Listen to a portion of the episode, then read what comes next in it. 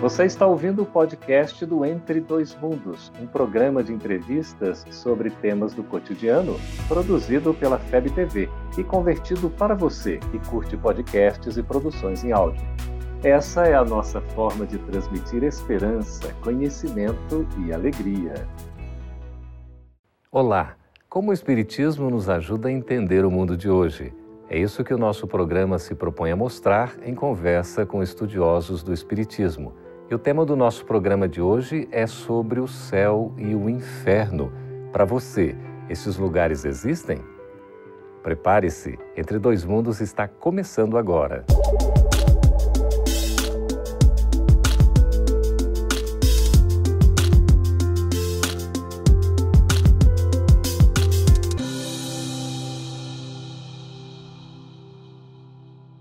Você já se questionou para onde vai depois da morte?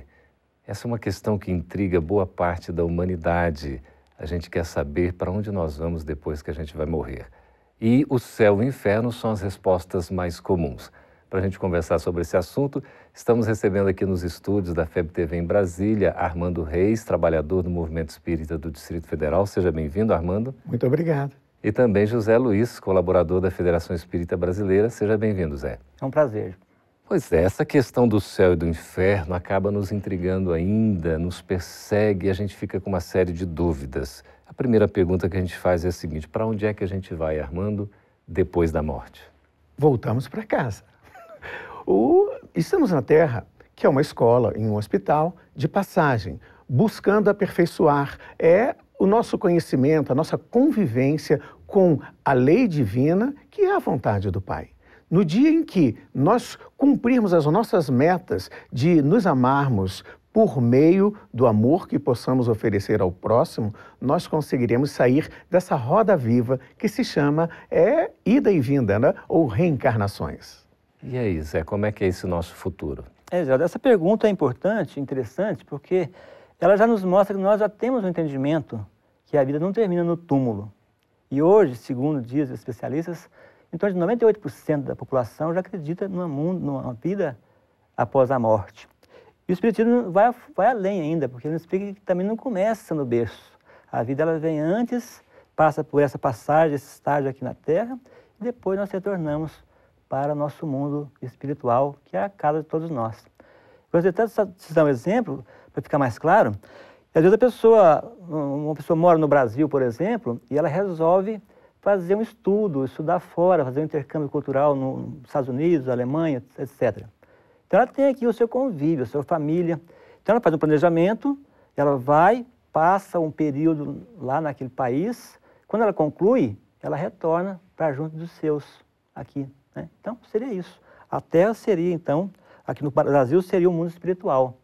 E lá, onde nós vamos fazer o nosso intercâmbio, seria o mundo que nós vamos apenas de passagem. Então, a nossa existência física aqui na Terra, ela é uma passagem. A gente está aqui temporariamente. E depois retornamos ao mundo real, que seria esse mundo espiritual. Sim. Por que, Armando, a gente se preocupa tanto com essa questão de céu e de inferno, então? Sim. O céu e o inferno são estados de alma. E nós precisamos entender que nós não somos matéria. Nós temos origem divina e a origem divina está centrada em três elementos. Quando Deus nos criou, ele nos deu a inteligência e nos permite o conhecimento e o exercício das qualidades morais. O estado de felicidade ou de infelicidade decorrerá das escolhas que fizermos em nosso favor de, dessas metas a serem atingidas. E quando a gente pensa, né, Zé, em céu e inferno, a gente está pensando que vai para um lugar. Um lugar. A gente está se deslocando, vai para um lugar, que um lugar muito bom como o céu e um lugar muito ruim que seria o inferno. É, não existe um local é, circunscrito. Você não vai para o seu GPS assim, céu, né? Ou então uhum. inferno, porque não existe esse lugar. Esse lugar é aqui mesmo, onde nós estamos. E nós possamos, podemos estar no momento toda a felicidade no céu de repente pode acontecer um fato, até uma palavra que você coloca mal colocada, você pode então entrar no inferno, né? Tem a passagem que um, existia um reinado e o rei então perguntou, chamou ali os seus sábios e perguntou, é, oh, me explica o que, que é céu e inferno, qual a diferença entre céu e inferno? E eles não sabiam. Falei, eu não sei, Mas de um reinado próximo aqui, é, tem uma pessoa que sabe. Eles foram para lá. Aí chegando lá, o rei abriu a porta, invadiu a casa desse sábio e perguntou: Ó, oh, estou aqui, você vai me falar agora o que é céu e o que é inferno? Qual a diferença? Aí o, o sábio, muito tranquilo, disse: Olha, só invade a minha casa dessa maneira, me fazer pergunta, então não tem esse direito. Tem sim que eu sou um rei, não o rei do meu reinado. Aí ele tirou a espada e botou na garganta do cidadão, me responda agora o que é céu, o que é inferno. Isso é o inferno. Aí a pessoa, o senhor ficou muito sem graça, o rei muito sem graça, guardou a espada, disse, olha, me desculpa, realmente não tenho direito de invadir sua casa e fazer essas perguntas. Me desculpe que eu estou indo embora. Quando ele virou as costas, o sábio falou assim, esse é o céu. Uhum. É interessante. Quer dizer, é um estado interior. O céu está dentro de nós, então? Sim. Assim como o inferno? Assim como o inferno. Também. O, o, e, e, qual é a segurança desse céu ou desse inferno? É de nós cumprirmos a vontade do Criador. O que, que é o Evangelho? O Evangelho é um roteiro que já foi vivenciado pelo Cristo do caminho mais curto e mais seguro de se chegar a esse reino dos céus. Então, o estado de felicidade ou infelicidade no futuro depende do que a gente está fazendo no presente, Zé? Com certeza. E nós temos já essa, essa, esse conhecimento do mundo espiritual esse conhecimento dessa vida futura e também do nosso passado, nós somos credores do nosso passado, nós já temos esse entendimento, fica mais fácil a gente trabalhar com essa visão. Isso nos ajuda, a fé no futuro nos ajuda muito para que nós possamos trabalhar com esse objetivo, o objetivo de procurar um lugar melhor para todos nós, né? com as nossas ações, com nossos atos, com aquilo que nós fazemos aqui na Terra. O que fazer para conquistar isso aí, Zé Armando, esse céu que a gente tanto busca. Sim, para que a gente possa conquistar a felicidade, não a alegria, porque ser alegre é fácil. Nós precisamos é entendermos que a vida está apoiada no princípio de utilidade. Só é feliz quem é útil. André Luiz dizia, né, que é quem não vive para servir, não serve para viver. Hum. Quando nós compreendermos a profundidade desse ensinamento, nós conseguiremos entrar no reino dos céus. Emmanuel tem uma frase fantástica em que ele diz que o amor é o ouro vivo da vida, em contraposição ao ouro morto, que é o fio metal. Hum. É a caridade, né, Geraldo? Fora da caridade não há salvação, que é a máxima da doutrina espírita. Uhum. E Kardec perguntou para os espíritos o que é a caridade conforme o entendimento de Jesus. Eles responderam né, com três palavras. Questão 886. Hum. É benevolência para com todos, indulgência para com as imperfeições dos outros e o perdão das ofensas. É só isso, fácil, né? Quem, pois é tão simples, né? Quem vive em estado de caridade ou praticando a caridade vai estar aí preparando um caminho feliz, então. Está preparando, não quer dizer, né? Mas ele já está no caminho. O caminho uhum. certo é esse, é a caridade, o amor ao próximo, fazer aos outros aquilo que você gostaria que os outros lhe fizessem. Nós gostaríamos de mostrar aqui aos nossos amigos espectadores esse documentário que foi produzido pela FEB TV sobre o tema que nós estamos conversando, que é o céu e o inferno. E aqui tem o depoimento de vários entrevistados, várias pessoas aí estudiosas da Bíblia, do Evangelho, é, que estão nos compartilhando informações importantíssimas. O DVD está disponível para quem tiver interesse, aquisição, vocês podem procurar aí no site da Federação Espírita Brasileira, o endereço está aí embaixo no nosso vídeo. Nós queremos agradecer a participação, vamos para um breve intervalo e voltamos daqui a pouquinho um programa Entre Dois Mundos. Estamos de volta com Entre Dois Mundos, conversando sobre o céu e o inferno. Armando e Luiz estão aqui, o Zé Luiz nos respondendo. É interessante que Allan Kardec dedicou uma obra específica para tratar desse assunto céu e inferno, que faz parte do chamado Pentateuco Espírita, né, codificação kardeciana, é o livro Céu e Inferno ou a Justiça Divina segundo o Espiritismo. Zé, você poderia nos mostrar o livro aí, não é? Sim. É, Olha, já tem 150 anos essa obra, é um assunto que a gente vive falando e a gente ainda precisa entender melhor sobre ele, não é? É, Geraldo, a gente percebe que, esse, que essa obra tão importante de Kardec, que é lógico, tudo que Kardec fez foi importante, mas nós espíritos não temos muito hábito ainda de folhear, de compulsar as páginas dessa obra. Uhum. estou observando aqui que aqui é uma edição, edição comemorativa e foram já é, produzidos 30 mil exemplares só dessa edição comemorativa, uhum. né? Mas o Evangelho, nós estamos em 260 mil exemplares. Uhum. Então, olha a diferença né, do Evangelho dessa obra aqui. Então, o Evangelho nós, é muito mais conhecido, muito mais né? conhecido. Uhum. Então, talvez seja o momento de divulgar essa obra mais, né? até porque agora, com os 150 anos que foi comprado no ano passado, muitas efemérides aconteceram no Brasil todo, onde a FEB apoiou, e é, essas efemérides fazem com que as pessoas tenham interesse pela obra, as casas estão implantando também os, os estudos dessa obra, que é uhum. importante, porque ela nos traz realmente assunto muito importante para todos nós. É uma obra muito rica, né, Armando? E trata inclusive do céu, do inferno, de anjos, de demônios, eh, fala do plano espiritual, da comunicabilidade e tem um capítulo ali que é muito interessante sobre a questão da morte, do passamento. Por que, que a gente ainda tem tanto medo da morte? Sim. Vou aproveitar um pouquinho o gancho do Zé anteriormente.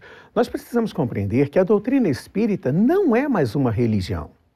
A doutrina espírita é um programa de libertação de consciência e de coração. E, como programa, ela segue uma rotina é, administrativa. Nós temos planejamento, organização, execução, controle e entrega do produto ou do serviço. Uhum. O livro dos, dos Espíritos é o planejamento, metas e mapas, endereços para a gente seguir. O livro dos médios são as colunas da casa, é a parte da ciência. O evangelho é a ética e a moral. Né? O Céu e o Inferno é um, um, livro de relatórios, de casos, de estudos de depoimento. No dia que nós entendermos que, se seguirmos essa programação, nós afastaremos o medo de nossas vidas, hum. porque o medo é filho do desconhecimento e o medo gera também a dúvida. A ignorância traz medo e dúvida que nos travam em nossa caminhada. E o conhecimento, Zé, do Espiritismo facilita então a gente superar esse medo. Com certeza. É, na verdade, essa obra, Geraldo, falando mais um pouquinho da obra, nós entendemos que nós passamos por uma fase de evolução. Né? Você, vamos observar os transportes dos dias de hoje, é, é muito diferente dos transportes que existia há dois mil anos, há mais que isso. A comunicação, então, nem se fala. Então, o pensamento religioso também evolui. E é isso que Kardec quis fazer nessa obra, né, onde trouxe uma grande revolução do uhum. pensamento do homem aqui, né? Por exemplo, você fala do céu e inferno, aquele céu contemplativo, aquele céu de ficar tocando arpinhas lá no mundo uhum. espiritual, que seria um tédio, né? Você fica a eternidade ali. É um verdadeiro inferno. É, e o verdadeiro inferno. Né? E o inferno é aquele caldeirão, é. né? aquele local incandescente ali. Então, Kardec deveria nos trazer, né? apagar todas essas figuras mitológicas e trazer uma verdade né? porque o Espiritismo é a verdade. É que interessante a contribuição da obra, né? que se divide em duas partes. Né? O Armando está falando do relatório, enfim, os depoimentos que estão na segunda parte do livro. A primeira parte é todo um arcabouço né? doutrinário, teórico, trazendo essas experiências de diversas religiões, os entendimentos, e Kardec apresentando a visão espírita. É. Não é? Tem até o Código Penal da Vida Futura, não é isso? É, o, primeiro, o primeiro capítulo é o porvir do nada, né? Uhum. Quer dizer, aquela pessoa que não, tem, não sabe para onde vai. É igual você, você imagina se uma montanha russa, você sobe com carrinho assim, de repente você não sabe o que vai acontecer, né? Isso traz o quê? Um medo. É. Quando nós não conhecemos, não sabemos para onde nós vamos. Uma insegurança, né? Tem insegurança, né? Então, essa questão. Depois vai falar do temor da morte, do céu, do inferno, dos anjos, dos demônios. Uhum. Então, fantástico. E na segunda parte, traz aqueles relatos de espíritos de várias, em várias condições uhum. de desencarne, né? Espíritos já em condições medianas, espíritos imperfeitos, espíritos suicidas, espíritos hum. criminosos.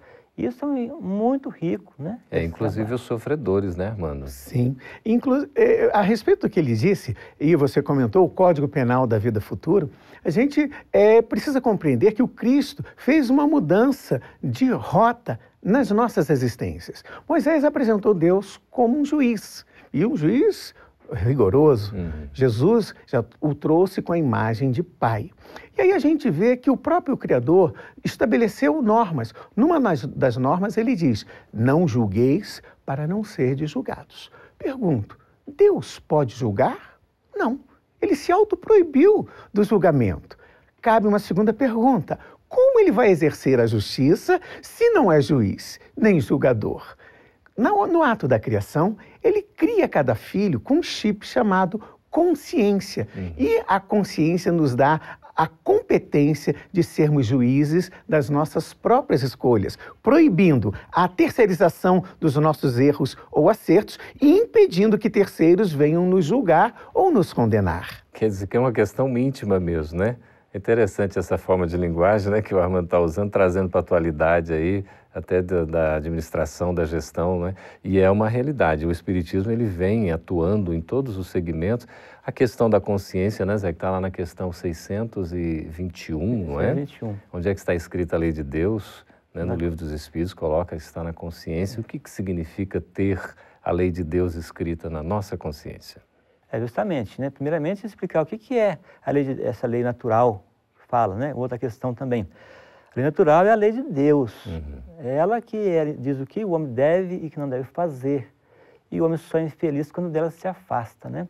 Então, a ideia da gente ter a lei da consciência gravada em nossas cabeças, nossas mentes, é que nós somos donos de nós mesmos, artífices do nosso próprio futuro, porque nós temos a consciência. Uhum. Podemos dizer assim, ah, eu não sabia, Agora, cabe a gente ir abrindo essa consciência, como diz Leon Denis, as potências da alma, que está em germe dentro de nós, e nós temos que desenvolver essas potências, né? E uhum. a consciência é uma dessas potências. É. Quanto mais nós vamos abrindo esse leque, mais nós vamos abrindo para a compreensão uhum. né? de nós mesmos, não a compreensão do mundo, dos, dos amigos, não. A compreensão tem que ser, primeiramente, de nós mesmos. O que fazer para ter uma paz de consciência? Sim. Qual é a pedagogia adotada por Deus, nosso Pai, para nos convencer de buscarmos o caminho reto? Na parábola do festim das bodas, que é o, o banquete, que é o estado de felicidade, o que, que a gente percebe? No, na segunda parte dele, nós verificamos que alguém entrou na festa e não estava vestido com a túnica nupcial. Hum. O que, que o pai recomendou ao servo? Ate-lhe as mãos e os pés, e os lance nas trevas exteriores, onde haverá choros e ranger de dentes. Bom, nós sabemos que os judeus eles não trabalhavam com metáforas, eles trabalhavam com a, a, a linguagem nua e crua.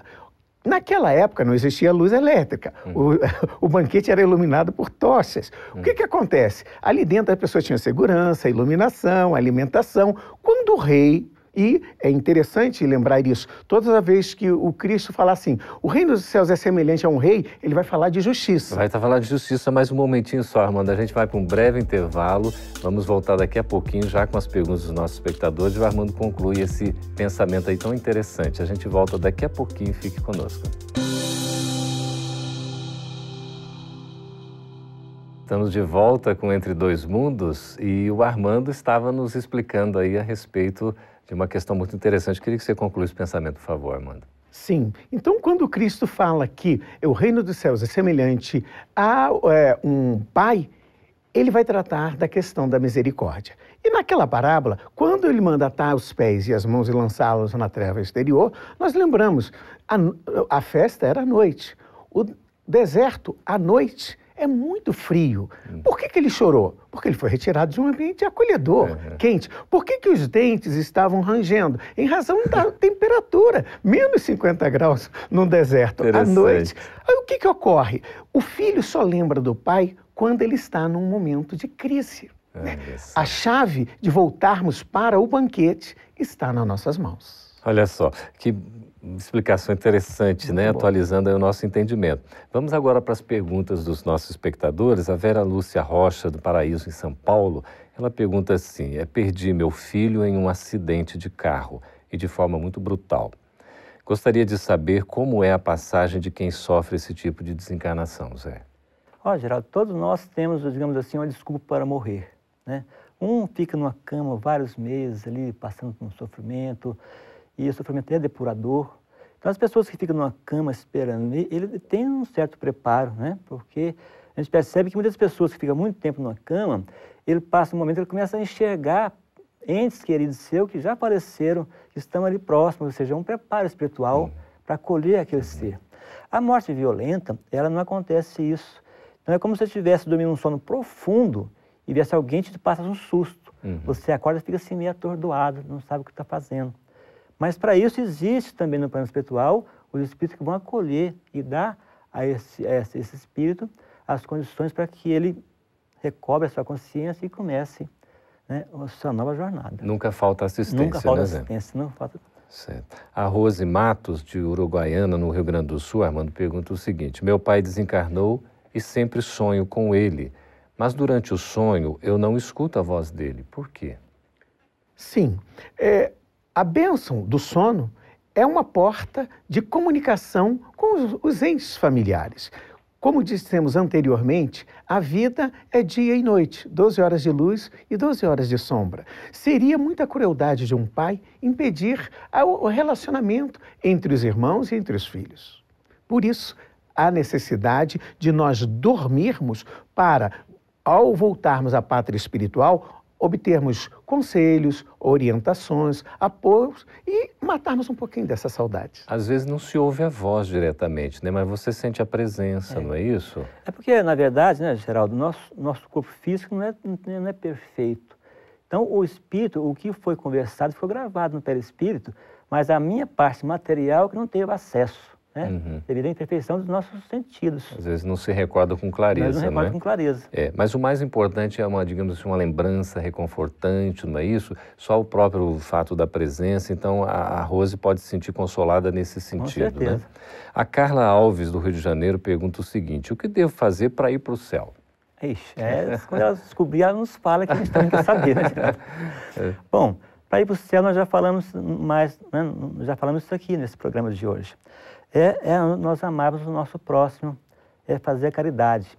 A caridade, como diz Paulo de Tarso, aquela caridade que ele ensinou, e vamos encontrar lá na Epístola aos Coríntios, capítulo 13, a primeira Epístola. A caridade é a caridade que ele diz que, que, que, ainda que eu falasse a língua dos anjos e dos homens, e se não tiver caridade, serei como metal que soa como sino que tine. Uhum. Então, quando o metal soa, você ouve um badalar de um, de um sino, aquilo te emociona, é bonito, mas não muda, não faz uma né? transformação para a gente. Uhum. Então, nós temos que fazer justamente a caridade com nossos próximos, nossos semelhantes. Esse talvez seja o melhor caminho. Caminho, né? É, Mateus Linhares de Brasília, Armando, pergunta o seguinte: o umbral é o inferno? Não. O umbral é só uma passagem, é um portal. Né? E, e, o inferno é só aquelas trevas exteriores temporárias para que a gente possa reconectar com o nosso Pai. Uhum. Todo nós vamos passar, de certa maneira, pelo umbral nesse sentido de passagem, não é isso? Com certeza, né? É um local como se fosse assim, uma clínica de recuperação, de desintoxicação né? dos nossos pensamentos. Uhum. Nós criamos aqui muitos pensamentos nocivos até, né? E Diz aqui no livro Nosso Lar que é uma região de esgotamento de resíduos mentais. Isso umbral. umbral, uhum. onde se queima a prestação, o material deteriorado das ilusões que a criatura adquiriu por atacado. Né? Uhum. Né? Então aqui na Terra nós adquirimos muitas mazelas. E nós, para entrar no mundo espiritual, uhum. verdadeiramente, temos que primeiramente fazer essa asepsia, é. né? limpar esses resíduos mentais para poder adentrar. Tem aquele caso daquela mulher que é, aquela mulher queria entrar no nosso lar, uhum. mas ela tinha várias manchas no rosto. Não pôde entrar. Corpo. Não pôde entrar por quê? Porque ela não, está, não tinha recuperado ainda desses é. resíduos mentais. É interessante. O nosso esforço é no sentido né, de, de, de, passar rapidamente pelo umbral, ou só como uma passagem realmente, ficar ali o menos tempo possível. Né? Aí é um esforço de cada um. Né? A Maria Rosa, de Campo Grande, Mato Grosso, pergunta o seguinte: podemos acreditar em anjos dos céus e demônios do inferno? Isso são denominações humanas, né? Na verdade, seremos anjos é na medida em que brilharmos a nossa própria luz. Agora, para brilhar a luz, aproveitando já que o Luiz falou sobre a passagem da caridade do Paulo, de falar a língua dos anjos, a parte final desse texto é maravilhosa. Quando o próprio Paulo diz há dois mil anos atrás que no futuro a caridade é a única que vai, a única que vai permanecer. E aí ele diz que hoje eu vejo em espelho. E essa visão me confunde, mas dia virá em que eu verei face a face. Olha, a inteligência desse espírito naquela época. O que é ver espelho? É como nós vimos hoje. A luz externa incide sobre o objeto e reflete na nossa retina ver face a face, é aquilo que o Cristo falou: brilhe a sua própria luz. Nós nos iluminamos e clareamos em nosso derredor. Interessante. É, Marialba de Andrade Ramos, de Ibiraci, Minas Gerais, pergunta o seguinte: qual a diferença entre o céu e o inferno para a codificação de Allan Kardec, como o céu e o inferno em relação ao catolicismo? É, o céu e o inferno do catolicismo é aquele fato, nós, nós citamos também, daquele céu contemplativo, né, onde nós vamos ficar ali na ociosidade por toda a eternidade. Imagina que uma pessoa que aposenta com idade mais jovem, ele vai ter que ser feito um preparo com ele para que ele não caia no tédio, que ele não caia na depressão, porque uhum. vai ficar ansioso. Você imagina ficar agora numa contemplação eterna, né? Uhum.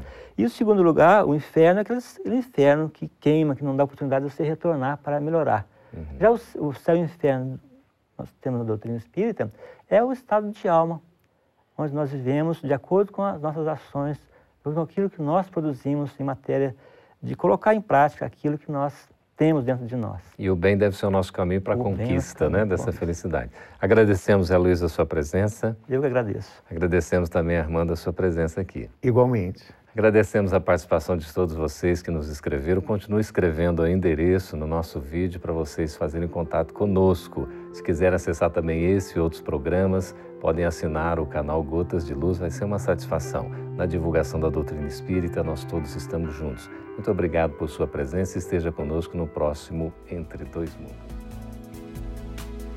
Essa é uma produção da Federação Espírita Brasileira. Para saber mais, siga arroba FebTV Brasil no YouTube, Facebook e Instagram.